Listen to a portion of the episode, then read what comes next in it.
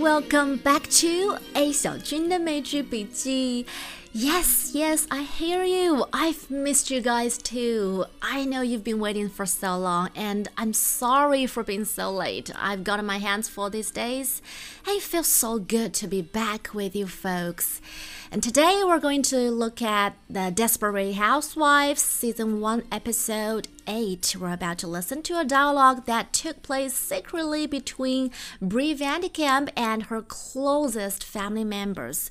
那我们今天接下来要听到 这段对话是一场高度机密的家庭会议，因为 Bree 的宝贝大儿子醉醉酒驾驶，然后撞到人了，现在肇事逃逸。那家人们坐下来商量该怎么办，要不要自首呢？All right, now let's listen to the dialogue. There is a widely read book that tells us everyone is a sinner.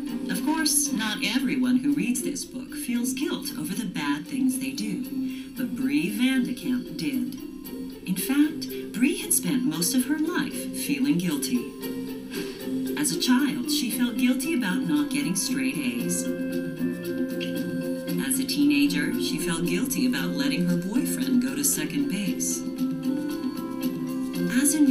As a newlywed, she felt guilty about taking three weeks to get out her thank you cards. But she knew the transgressions of her past were nothing compared with the sin she was about to commit. Can't we just go to the police and tell them it was an accident?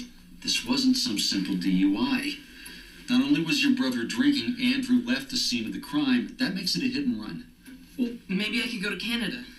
You know, until the statute of limitations is up. I think mom and dad are gonna foot the bill while you go moose hunting for seven years. If Carlos's mother dies, there is no statute of limitations. Right, because then it's murder. Shut up! You shut up. How could it be murder? It was an accident. We have to get rid of the car.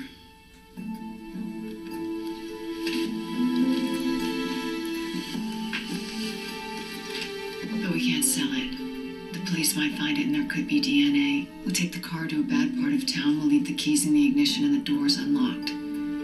If the police don't find it, we'll get the insurance money. And if they do, it wasn't in our possession. Anyone could have hit Mrs. Solis. That sounds good.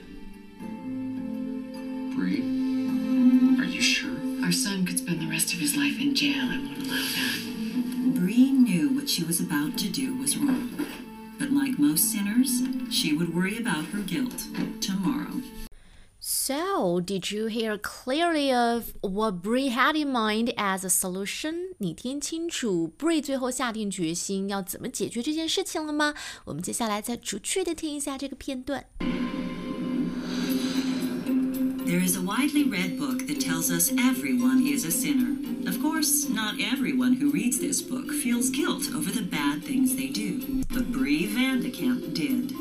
这句话发生的时候，Bree 正在阅读一本书，and this is a widely read book。这本书被很多人都读过，特别是在美国，基本上是一本 household book，就是每个家庭都会有的，每个人都读过的。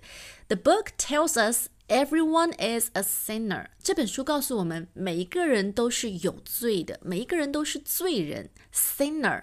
罪人，那 s i n sin 这个单词它是罪啊，比如说呃，基督教里面表示原罪，那 sinner 就是背负着罪的人，就是罪人。从这句话里面，我们得知 Brie 正在看的这本书，毫无疑问就是 Bible 啊，圣经。Of course, not everyone who reads this book feels guilt over the bad things that they do。这里面有个短语，就是 feels guilt over something。那我们首先理解这个短语，要知道 guilt 这个词是什么意思。Guilt means a feeling of worry or unhappiness that you have because you have done something wrong, such as causing harm to another person. 你因为做了一些错事，所以你感到焦虑、感到内疚、愧疚、自责，就是 guilt 这种感情。It spells as G U I L T, guilt. 那注意这个短语的介词是 over. You feel guilt over something. So not everyone who reads this book feels guilt over the bad things that they do。不是每个在读圣经的人都会忏悔他们自己犯过的、犯下的过错。But Brie Vandekamp did. But Brie Vandekamp did. In fact, Brie had spent most of her life feeling guilty. As a child, she felt guilty about not getting straight A's. So the voiceover mentioned that Brie had spent most of her life feeling guilty. Now we got some flashbacks showing the images of what the voiceover is speaking of。我们就看到一些闪回的画面，在讲 Brie 从小到大都因为哪些事情而觉得内疚。那第一件事情，as a child, she felt guilty about not getting straight A's。 那对外国小孩来说，呃，在成绩单里面得到 A，就相当于我们中文里面的的一百分，对吧？那我们注意到前面有一个形容词 straight 啊，它是因为得不到 straight A's 而感到愧疚。那 A 和 straight A's 有什么区别呢？因为 straight 这个形容词它可以表示连续的、不间断的，so one after another without an interruption。比如说，他们这支球队是整个赛季唯一一支连赢十场比赛的球队，so they are the only team to have won ten straight games this season。连赢十场，不间断，won ten straight games。那假如一个学生他老是 get straight A's，我们就可以叫他 straight A student，也就是我们中文里面说的。尖子生嘛，就是成绩特别特别好的那种。比如说，呃，在遇到那个男生之前，这个女孩子的成绩一直都是最好的，一直都是班里的尖子生。So she had always been a straight A student until she met him. Until she met that boy, everything has changed. 好，straight A student 啊，尖子生。那 Bree 啊，肯定是那种从小到大都。很优异的，然后对自己要求特别高的，所以也很合情合理的发生了在他青少年时期让他感到内疚的事情。我们来听一下。As a teenager, she felt guilty about letting her boyfriend go to second base. 小时候是为成绩而感到愧疚，那到了青春期的时候。She felt guilty about letting her boyfriend go to second base。到了青春期啊，少女怀春嘛，那最敏感、最在乎的事情肯定是感情方面的事情，要交男朋友。那在提到约会的时候，我们经常会在美剧里面看到人家形容，Um, after the first date, after our first date, I let him go to first base，或者是 Oh, he finally went to the third base。那这里 first base, second base, third base， 一二三 base 到底是什么意思？这其实是源自于专业的棒球术语，因为很多人都知道美国人爱玩橄榄球，其实棒球也是美国非常非常受欢迎的一个运动。那一垒、二垒、三垒都是棒球里面最基本也最重要的概念。首先，我们来说 first base。So first base means in baseball it means the first of four places you must run to after hitting the ball. 棒球手要击球啊，挥挥棒击球，在击打球之后，你们会发现这个棒球手还要跑，他还没有完成他的动作，他还要继续跑，他必须要跑四个角，跑四个地方。那他跑到的第一个点就叫做 the first base，叫做一垒。你会听到那个，比如说棒球的电视直播。呃，这个呃电视转播，你会听到那个就是呃主持人在旁边介绍，就说啊，已经跑到一垒了，the first base，然后大家就会欢呼鼓掌。然后他如果跑到后面一个地方，第二个点就叫做 the second base。The second place a baseball player has to touch in order to score is called the second base。啊，他不仅要跑到那儿，而且要触地 touch。Touch 触地，这是为什么棒球英豪我们小时候看的那个日本动画片，它的英文名就叫做 touch，因为 touch 是棒球运动里面特别重要的一个动作，必须要 touch 才能够 score 才能够得分。好，说回我们刚才的约会文化，那呃，既然是第一个要跑到的点叫做一垒，所以在约会文化里面，大家用一垒的 first base 来形容 kiss。So to kiss someone in a sexual way 啊，两个相恋的人热吻就叫做已经到了 the first base，到一垒了。那嗯，顺理成章，如果是到了二垒，那肯定是 more than kiss，right？It means to touch a partner under his or her clothes, but not have sex. 啊，这个这个描述够清楚了吧？那到 third base 到第三垒的时候就，就此处省略五百字了，好不好？所以回到片段里面，As a teenager, Bree felt guilty about letting her boyfriend go to second base. 啊，Bree 感到内疚的就是，哎呀，是不是和男朋友、小男友发展的太快？我是不是坏女孩？那接下来，As time goes by，当 Bree 变成一个更成熟的女人之后，她会为什么事情感到内疚呢？As a newlywed, she felt guilty about taking three weeks to get out her thank you cards. 我们追到这个阶段是 as a newlywed. So what does newlywed mean?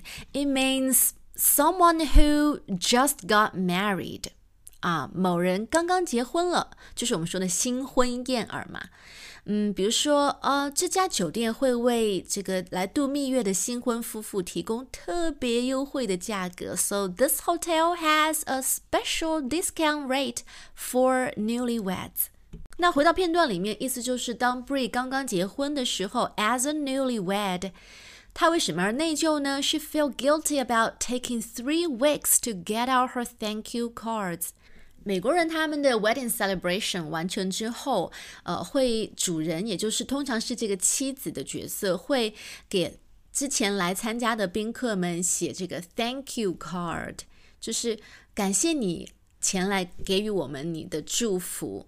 这个是一个非常有礼貌的表现。那很多人可能，特别是对自己有高要求的人，都会在近短的时间内把这样的 Thank you cards 寄回给宾客们。但是 b r i 就感到很内疚，他整整花了三周的时间才把这些卡片写完。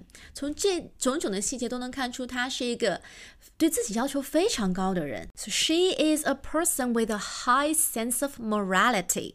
可是接下来他会为更严重的事情而感到内疚。She knew the transgressions of her past were nothing compared with the sin she was about to commit. 我们听到一个词 transgression。transgression 这个词指的是违法犯罪，或者是越界，或者包括像圣经宗教里面不允许你做的事情，都可以叫做 transgression。所以这是一个很重的词，而 Bray 就是用这么重的词来形容自己成绩不是全 A，或者有早恋，或者寄出的感谢卡太慢了。And all these transgressions of her past were nothing 根本算不上什么，compared with the thing she was about to commit，和她接下来马上就要犯的罪相比起来，根本不值一提。我们注意到，she was about to commit，动词是 commit，c o w m i t，commit 这个词专门用来形容犯罪、犯错，所以它后面一般都接的是 crime，commit a crime，包括。 这个自杀行为也是用的这个词 commit suicide，right？好，接下来就是家庭会议的具体讨论。我们来听听看每一个人的立场到底是什么。What exactly is everybody's standpoint? Can we just go to the police and tell them it was an accident? This wasn't some simple DUI. Not only was your brother drinking, Andrew left the scene of the crime. That makes it a hit and run. 我们听到这个爸爸他在强调，this wasn't some simple DUI。DUI 是三个单词的缩写，是 driving under the influence。D driving, U under, I influence, driving under the influence，在什么什么的影响下面开车。那这里的 influence 当然是 influence of alcohol，因为酒精的影响，所以 DUI 就是 醉酒驾驶的缩写啊。后面爸爸又提到，Not only was your brother drinking, he left the scene of the crime. Scene of the crime 指的是犯罪现场，so that makes it a hit and run. Hit 撞人，run 逃走，所以 hit and run 是肇事逃逸。Maybe I could go to Canada. You know, until the statute of limitations is up. Really think mom and dad are gonna foot the bill while you go moose hunting for seven years? If Carlos's mother dies, there is no statute of limitations. Right, because then it's murder. Shut up! You shut up. How could it be murder? It was an accident. 这个肇事逃逸的宝贝大儿子，我们听到他提出一个提议，就是他想去逃到加拿大去，去 躲躲风头，until the statute of limitations is up。statute of limitation 是一个法律术语，指的是法律效应有效期。如果你有阅读过东野圭吾的那个小说《白夜行》，你肯定会知道这个法律效应，就是你杀人之后，在日本，它每个国家好像不太一样，日本的有效期是七年，所以一旦过了七年之后，这个案子就算就算结了。或者说撤案了，警察就不会再投入人力精力去继续调查。所以这个大儿子的计划就是到加拿大去躲风头，躲个几年，直到这个案子撤案了。他的妹妹就说：“Do you really think mom and dad are going to foot the bill？” 好，foot the bill。是一个蛮常见的短语，在口语里面，bill 账单。那前面这个动词是 foot，f double o t，它在这里不是表示人身体上的部位脚，而是指 pay money 这个动作，支付账单，支付费用。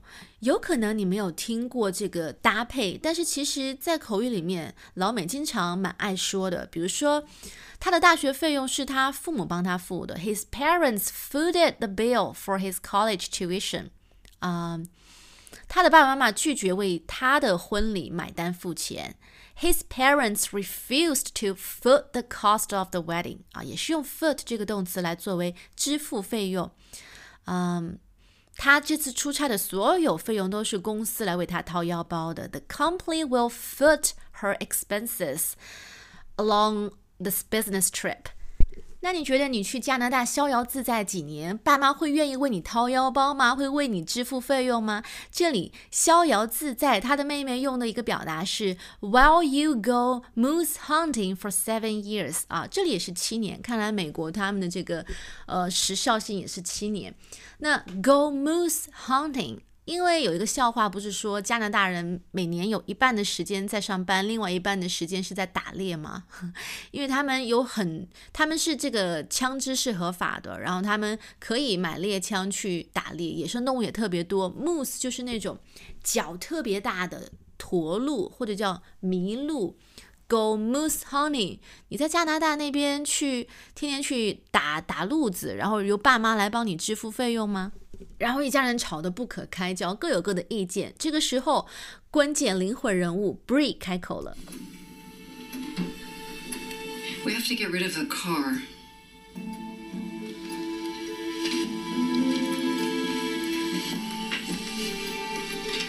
But we can't sell it.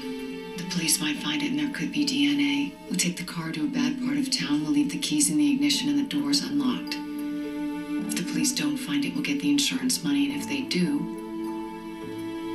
wasn't in our possession. Anyone could have hit Mrs. Solis. That sounds good.